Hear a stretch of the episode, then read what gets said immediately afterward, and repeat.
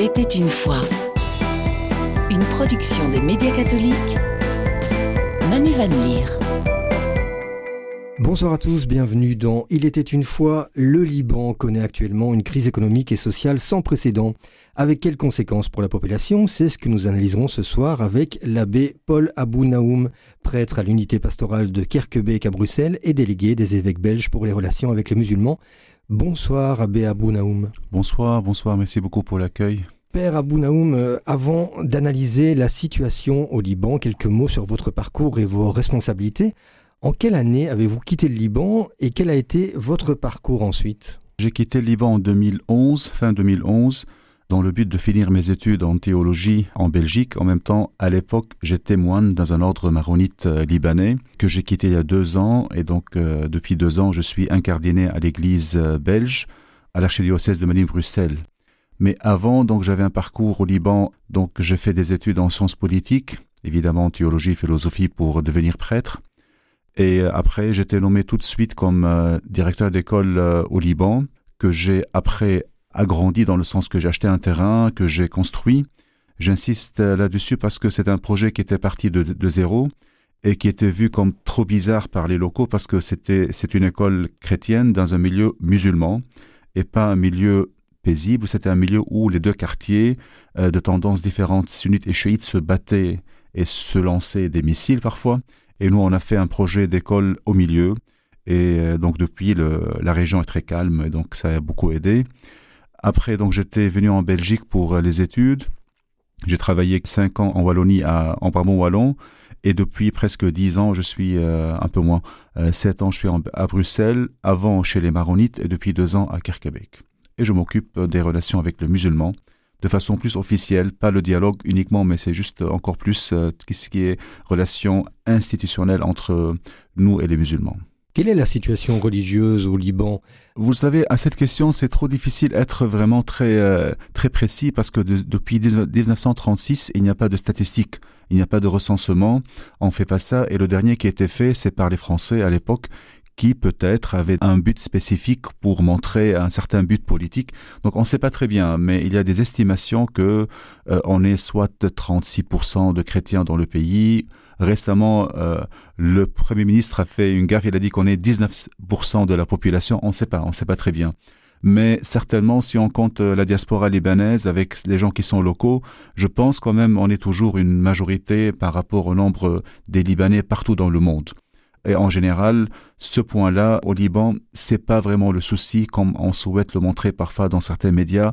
Euh, je dis pas que vous, pas du tout, mais je dis en général, parce que hum, il y a une euh, certaine cohabitation un peu spéciale et originale en fait que même le pape Jean-Paul II l'a flatté quand il a visité le Liban. Même si parfois la guerre civile qui a eu lieu ou bien les tensions actuelles prennent une je dirais un aspect religieux, mais ce que ce n'est que l'apparence, parce que au fond, il y a quand même cette volonté très profonde de, vivre ensemble, qu'on est ensemble, qu'on est tous libanais. Ça n'exclut pas que certaines tendances euh, communautaristes de part et de l'autre, mais en général, je peux dire clairement que ça pourrait être un exemple si on arrive vraiment à aider ce pays de sortir de sa crise. Alors vous le dites, hein, depuis euh, fin 2019, le Liban connaît la crise économique la plus grave de son histoire. En trois ans, la monnaie a perdu 98% de sa valeur. En février de cette année, la livre libanaise a été dévaluée de près de 90%. Un dollar vaut aujourd'hui 15 000 livres libanaises contre 1500 au début de cette année. Comment cet effondrement de la monnaie impacte-t-il la population? Donc euh, oui, c'est vrai, depuis 2019, euh, on a vu les résultats des politiques qui étaient menées dans le pays depuis la fin de la guerre, depuis les années 90. Donc c'est pas comme certains souhaitent le dire que c'est suite à 6 centimes de dollars américains que le gouvernement voulait ajouter sur le WhatsApp qui a éclaté les choses. C'est juste euh, un fait qui a fait éclater toute une détresse politique et économique. Et donc, euh, vous avez dit que le, dollar américain vaut 15 000, ça vaut maintenant, je pense, 100, 100 et quelques mille, je pensais. Parce qu'on ne sait pas très bien. Le matin, il y a un prix, le soir, un autre prix, et entre les deux prix, il y a le marché noir, mais sûr et certain, c'est dans les 100, 120 000 pour un dollar américain que c'était 1500 avant la crise. Et donc, euh, tous les Libanais sont conscients qu'il y avait une politique euh, économique qui était menée dans le pays de façon pas logique. Un petit exemple, euh, donc j'arrive en Belgique en 2011 et j'ai commencé à voir que le Liban il y a quelque chose qui n'est pas normal. C'est qu'on vivait au Liban mieux qu'en Europe. Quand je rentrais au Liban, je dis enfin, mais nous, ce sont les riches et les belles sont les pauvres. Les grosses voitures, les grosses maisons, les grandes vacances, les habits, les fêtes, euh, les salaires très très élevés. Donc il y avait des salaires euh, colossaux quand je compare à certains salaires en Belgique. Et je comprenais pas. Je dis mais c'est pas normal. D'où vient cet argent?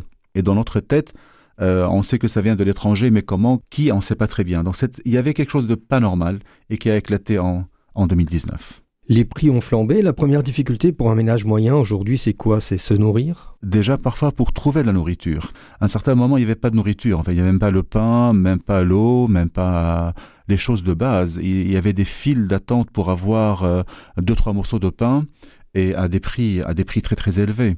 Maintenant, il y a, il y a les produits actuellement, depuis presque un an, on trouve tout ce qu'on veut des produits qui viennent souvent des pays que, enfin, on n'a jamais vu ces produits dans notre pays, quoi. Des, Genre, par exemple, le Nescafé, hein, je prends un exemple comme ça, on, a des Nescafés qui viennent de, je ne sais pas de quel pays asiatique, euh, des médicaments euh, normalement qui devaient venir de l'Europe, de l'Amérique. Maintenant, on voit des produits euh, qui viennent des pays vraiment sous-développés, donc on n'a pas l'habitude, en fait. Hein. Quand on vit un certain confort et on voit ce qu'on voit maintenant, ça fait peur et c'est lamentable de voir ça. Le problème, c'est que comme vous avez dit, la dépression monétaire, donc la, livre libanaise a perdu presque 98% de sa valeur. Euh, du coup, les salaires ont beaucoup baissé. Je donne un exemple, je dirais un prof, parce que j'étais directeur d'école, un prof qui touchait avant la crise, euh, dès qu'il commence, il touchait presque, euh, disons, 700 dollars américains par mois, c'est beaucoup d'argent pour le Liban. Mhm. Maintenant, il touche 30 dollars, 35 dollars. Voilà, donc pour se chauffer déjà, c'est pas assez. Pour payer le courant électrique, s'il y a le courant électrique, c'est pas assez. Donc euh, c'est la catastrophe. En tout cas, le FMI, donc le, Fonds international euh, monétaire, considère la crise du Liban comme euh, inédite et presque unique depuis presque un siècle et demi. Donc c'est c'est gravissime ce qui, ce qui se passe pour les gens. Ça veut dire que certains services se retrouvent également à l'arrêt, certaines administrations peut-être? Oui, par exemple, si vous voulez faire une carte d'identité, il n'y a pas de papier. Euh, il n'y a pas d'ordinateur pour taper. Ils nous disent venez si vous voulez par exemple faire le relevé de l'eau pour payer l'eau, mais amenez avec vous votre stylo et votre papier. Donc il n'y a même pas ça dans l'administration et donc euh, c'est très compliqué. Et ça complique davantage, par exemple, si les gens veulent voyager ou bien partir, les visas déjà sont trop difficiles, et quand les ambassades demandent, par exemple, un relevé bancaire, ben, même si un Libanais avait une fortune sur, euh, sur son compte, 100 millions, 200 millions, qui était beaucoup d'argent à l'époque, de nos jours, ça vaut rien, ça vaut même pas le prix, euh, parfois le prix euh, du billet d'avion. Donc euh, là, je donne un exemple pour dire que même pour ceux qui quittent, ils doivent avoir beaucoup d'argent pour pouvoir quitter et s'acquitter du visa et, des autres. Il y a des médicaments qu'on trouve plus, notamment les médicaments des maladies à long terme, les gens qui ont le cancer ou bien des maladies qui doivent être traitées tous les jours. Et même si on trouve, c'est impayable. Et donc, c'est vraiment la catastrophe à ce niveau-là aussi. Vous-même, vous avez encore des contacts réguliers avec vos proches au Liban? Oui, toute ma famille est au Liban et donc euh, qui n'ont jamais voulu quitter le pays, même quand il y avait les moyens de partir. Ils sont tous au Liban et donc euh, j'essaie de les voir deux fois par année. À part que j'étais directeur d'école et donc oui, je, connais beaucoup beaucoup de choses au Liban, vu que je suis libanais déjà d'origine et que vu que je travaillais dans le pays, donc euh, oui, beaucoup. Et ils vous expliquent quoi de leur quotidien alors?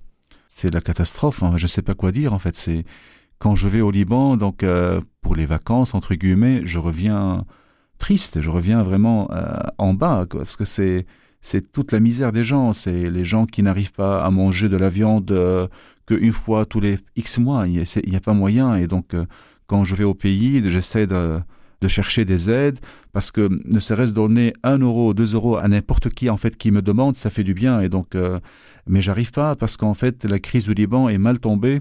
Il y a déjà le Covid avec, et il y a la crise ukrainienne. Et donc, du coup, toutes les aides, je dirais, européennes et américaines vont à l'Ukraine. Et le Liban s'est un peu délaissé. Enfin, il y a des aides, mais c'est pas comme on s'attendait parce qu'il y a la crise ukrainienne qui prime pour l'Europe et pour l'Amérique sur la crise un peu plus loin. Voilà. Abbé Abounaoum, je vous propose qu'on écoute un extrait d'un entretien qui avait été réalisé par Vincent Delcor avec Antoine Sépucre, c'est le nouveau directeur de Handicap International Belgique. Il était invité pour parler du Liban qu'il avait visité au début de cette année. On écoute son témoignage, puis on en parle ensemble.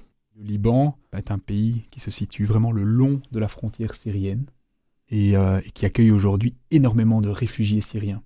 Donc c'est dans ce contexte-là, tout d'abord, que je me suis rendu sur place pour pouvoir avoir des échanges frais aussi par rapport à la situation actuelle, parce que le Liban aujourd'hui traverse une crise vraiment importante, économique au niveau politique, et nous sentons que nous avons une population qui historiquement a toujours été très très résiliente, mais qui aujourd'hui est entrée dans un réel euh, mode de survie.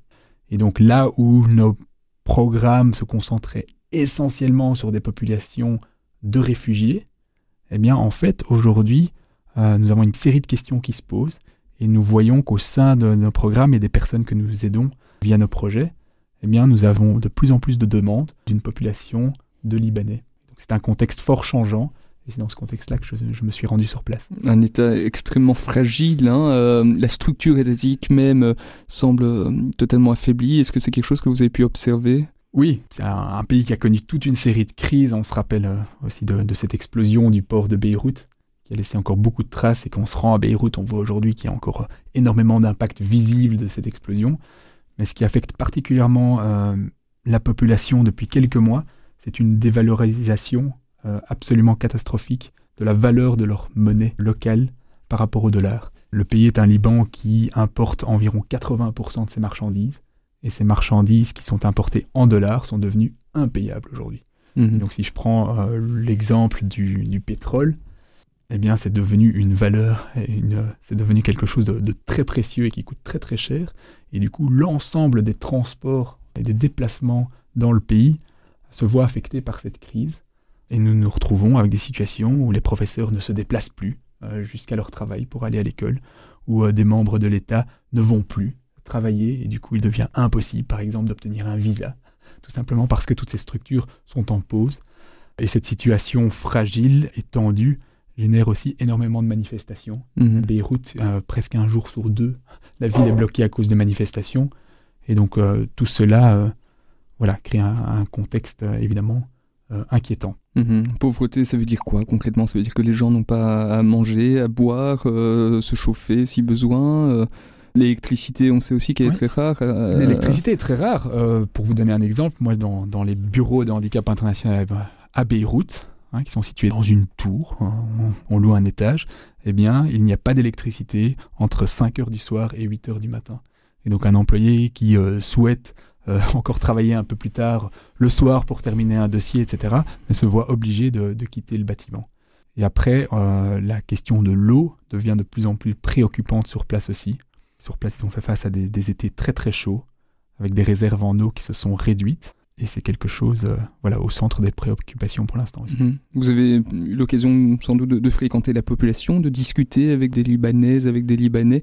Comment vous, vous les sentez? Est-ce que c'est la déprime totale? Est-ce qu'il y a quand même encore une forme d'espérance? On sent que c'était une, une, population qui est habituée à ce genre de contexte. Et donc le, le mot qui revenait en permanence, c'était vraiment cette résilience qui pour moi est vraiment source et porteuse d'espoir aussi, parce que je pense que tant qu'on y croit, eh bien on peut, on peut continuer à, à aller de l'avant. Euh, mais à côté de ça, on sent qu'il y a quand même une, grande inquiétude. Pour rappel aussi, il y a énormément de Libanais et on a, qui ont quitté le pays depuis, depuis très très longtemps. Et le, Liban est un des seuls pays où nous avons plus de Libanais qui habitent hors du Liban qu'au Liban. Mais quelque part aussi, cette situation permet ou génère une certaine aide mhm, vis-à-vis des mhm, populations mhm. locales. Parce que j'ai parlé à beaucoup de personnes sur place qui avaient des membres de leur famille aux États-Unis, en Europe ou ailleurs, et qui recevait de la part de ses membres de famille des versements d'argent mensuels en dollars par exemple. Et mm. quand, si je reviens sur ce que, ce que je disais il y a un instant, eh bien ces montants et ces versements en dollars aujourd'hui euh, valent 50 euh, fois plus, euh, plus ou moins, qu'il y a quelques mois. C'est un contexte assez inédit. Abbé Abounaoum, on vient d'entendre le témoignage d'Antoine Sépulcre sur ce qu'il a pu observer au Liban au début de cette année.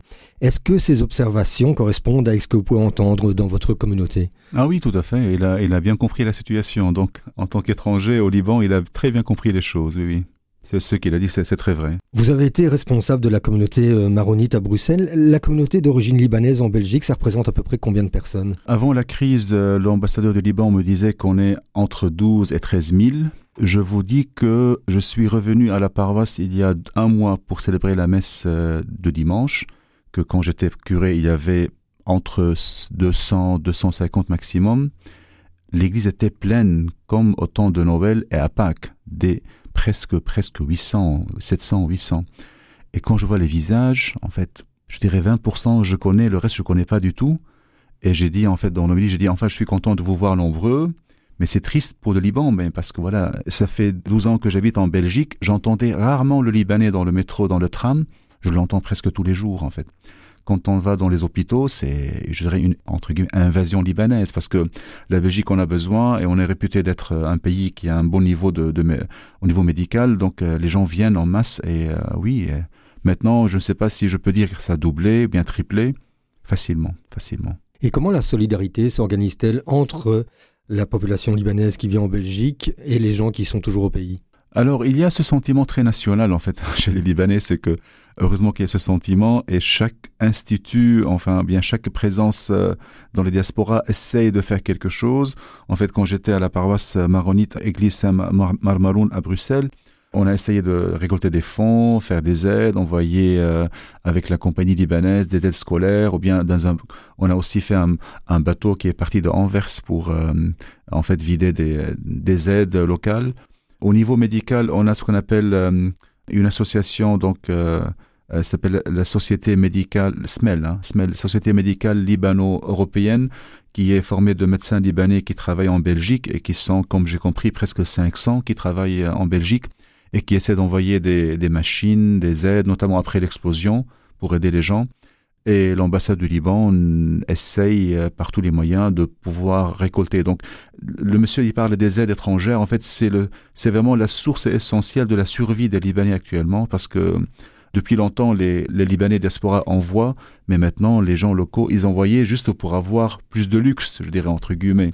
Mais maintenant, ils envoient pour la survie. Donc, euh, ça, ça a beaucoup changé. Lors de ces explosions euh, qui ont fait 218 morts et 6500 blessés au, au port de Beyrouth, est-ce que dans ce contexte de crise, les victimes ont reçu l'aide qu'elles pouvaient attendre? Non, non, pas du tout en fait. Déjà, il y avait la crise, il y avait le, Covid, il y avait tous ces, tous ces ennuis. Ce qui s'est passé, c'est que les hôpitaux qui sont très proches hein, du port étaient, étaient dévastés en fait, c'était détruit. Et il n'y avait pas moyen d'accueillir. Il fallait au contraire venir à l'aide des malades qui étaient hospitalisés et qui étaient blessés suite à l'explosion. Et donc non, il y a eu beaucoup de manques. Et euh, les aides internationales sont venues, même la Belgique a envoyé euh, pour les aides en période de catastrophe, mais c'était pas assez pour euh, venir à l'aide de tous les blessés et tous les gens qui en ont besoin.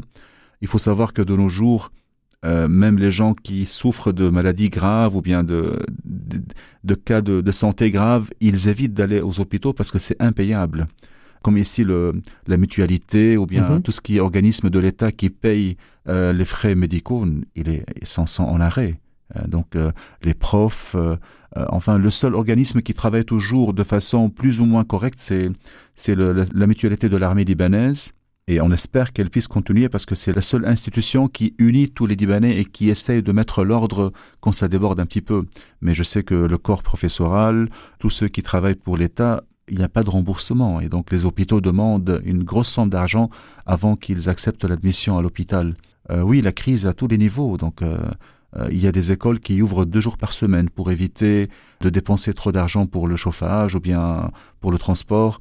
Ça touche tous les niveaux, tous les niveaux. Et qu'en est-il de l'aide internationale? Est-ce qu'il y a des fonds, par exemple, qui ont été débloqués au niveau international pour venir en aide à l'État et l'aider à se redresser? Bah, Il y aurait des, petites aides de quelques, je dirais, millions, comme euh, le président français Macron a fait une, euh, une rencontre pour venir à l'aide du Liban, mais ça a débloqué quelques millions pour des aides euh, sur place.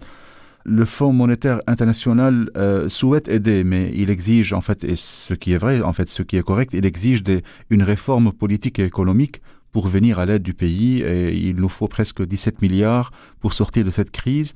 Mais vu la corruption, en fait, qui est enracinée, enfin, je dirais le système politique déjà qui était mal fondé depuis la fondation du pays en 1920 et aussi l'accord de Taïf qu'on a fait pour arrêter la guerre en 1990, mais c'est un système qui aide à la corruption. C'est un système en soi qui va jamais fonctionner.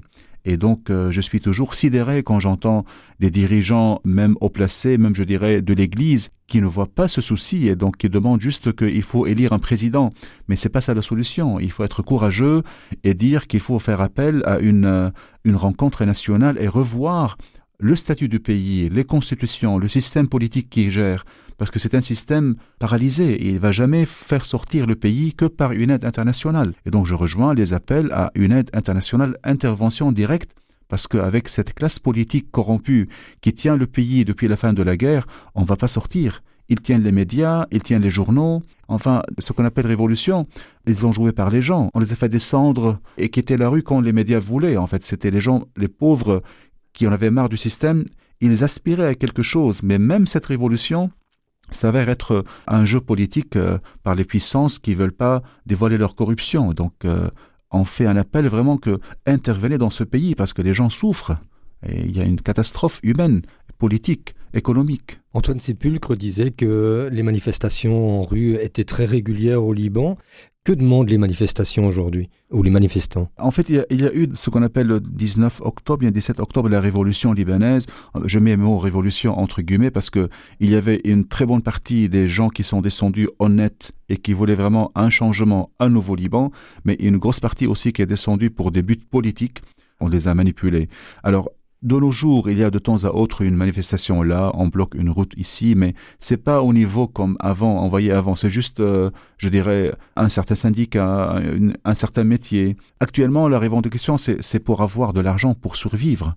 On parle plus de changement de système politique ou bien revoir le statut du pays. Euh, les gens veulent manger et donc euh, réclamer des choses beaucoup plus grandes et beaucoup plus intéressantes n'intéresse plus les gens parce qu'ils veulent manger et boire et c'est ça qui est difficile pour les gens.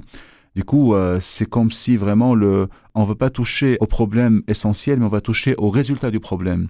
Et donc, euh, moi, je dirais, oui, on fait appel à l'aide internationale de façon plus directe, parce qu'on est accablé par une équipe politique et les gens les croient, notamment qu'à chaque fois qu'il y a un souci et qu'on va avancer pour arrêter quelqu'un ou bien questionner quelqu'un, on fait entrer la religion c'est tout de suite euh, ah oui vous touchez bah, je, donne l'exemple à X hein, il est musulman sunnite tout de suite euh, les sunnites se sentent euh, visés. On va toucher à gouverneur de la banque centrale il est chrétien. Ah vous touchez aux chrétiens non c'est des gens enfin s'ils sont corrompus ils sont corrompus ils ont volé tout le monde. Ils n'ont pas volé l'autre religion ils ont volé même leur propre enfin si je veux parler un peu de façon confessionnelle. Et c'est ça que difficile à faire comprendre aux Libanais qui ont cette mentalité confessionnelle que vous êtes volé, vous avez été mis à terre par ces corrompus qui s'en fichent de la religion. Ils s'intéressent à leur banque, à leur argent. Et c'est ça qui est dur, en fait, avec la montée de l'extrémisme. Au niveau mondial, vous savez très bien, il y a beaucoup d'extrémisme religieux qui remontent ça remonte même au Liban chez toutes les religions. Même chez les chrétiens, on voit des groupes un peu bizarres, euh, les, soldats de Dieu ou bien les légions de Marie, enfin, mais au niveau plus milice. Euh, oui, euh, vous voyez, les conséquences sont gravissimes à long terme. Il y a l'influence du Hezbollah qui complique les relations, notamment avec les États-Unis.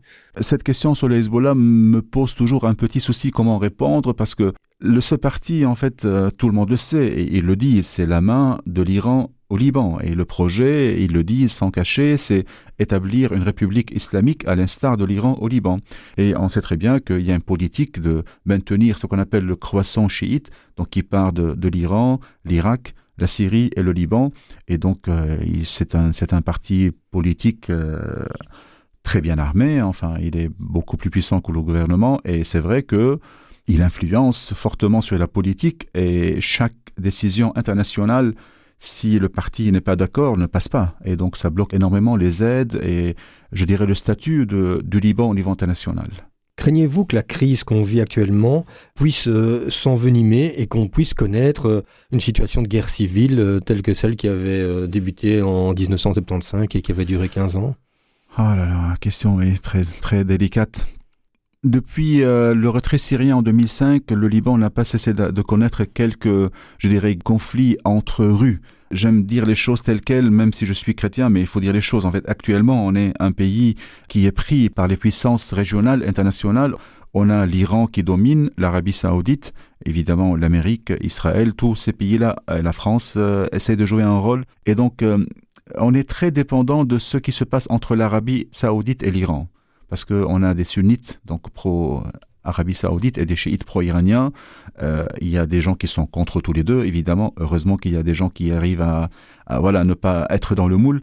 Mais on est très influencé. Alors, on craint un conflit entre sunnites et chiites. Ça n'a pas arrêté presque depuis 2005. Et euh, entre chrétiens et musulmans, on espère que ça ne puisse pas avoir lieu. Je ne le vois pas venir, en fait, euh, en tout cas pour le temps proche à venir. Je ne vois pas le conflit chrétien-musulman, même si on essaye à chaque fois qu'un chef dirigeant corrompu se sent coincé, il va se réfugier dans la religion. Et malheureusement, on a des chefs religieux, pas tous, mais la majorité, qui va avec le jeu. Donc, euh, on va dire ah, on touche pas à telle personne parce que il représente le pouvoir chrétien ou bien le pouvoir musulman, chiite de ruse. Et voilà. Donc, euh, j'espère pas, j'espère pas. Mais écoutez, pour être franc avec vous, tout est possible dans cette région du monde. Dernière question, Abbé Naoum. Si on veut aider aujourd'hui la population libanaise, que faut-il faire? Il faut éviter d'aider tout ce qui est euh, en relation avec l'État officiel ou le gouvernement. Essayer de passer par des organismes ASBL euh, locaux qui aident tout de suite directement d'ici ou bien de, de, l'étranger au Liban, sans passer par les instances euh, officielles parce que on fait pas confiance, on fait pas confiance. Encore plus si euh, les gens veulent, souhaitent aider, il y a des ASBL officiels, mais parfois il y a des sommes d'argent qui partent pour la démarche et le, bien le, le processus euh, administratif. Donc je dirais aider les gens qui peuvent apporter l'argent directement sur place pour des projets concrets et visibles. Comme ça, les gens qui donnent sont conscients que leur argent part aux gens qui en ont besoin. Donc, euh, en deux mots, aider de façon directe des gens qui ont des projets concrets sur place, et il y en a beaucoup. J'aide deux projets sur place euh, et les gens donnent de l'argent et je donne tout de suite à la personne qui fait cette cuisine. Et cette personne envoie des lettres de remerciement avec des photos de ce qu'elle fait. Et en évitant tout ce qui est gouvernemental, et tout ce qui est instance internationale, parce que ça, il y a beaucoup d'efforts et beaucoup d'énergie et beaucoup de monnaie qui se perd par le processus euh, administratif. Contourner la corruption. Voilà, contourner la corruption, voilà. Abbé Paul Abounaoum, merci de nous avoir apporté votre témoignage sur la crise actuelle au Liban. Cet entretien est à retrouver dès demain sur catobel.be et sur Ovio. Merci aussi à Vincent Delcor et Elisabeth Michelakoudis et merci à toutes et tous de nous avoir suivis. Abbé Abounaoum, au revoir et merci encore. Merci beaucoup, merci beaucoup à vous aussi.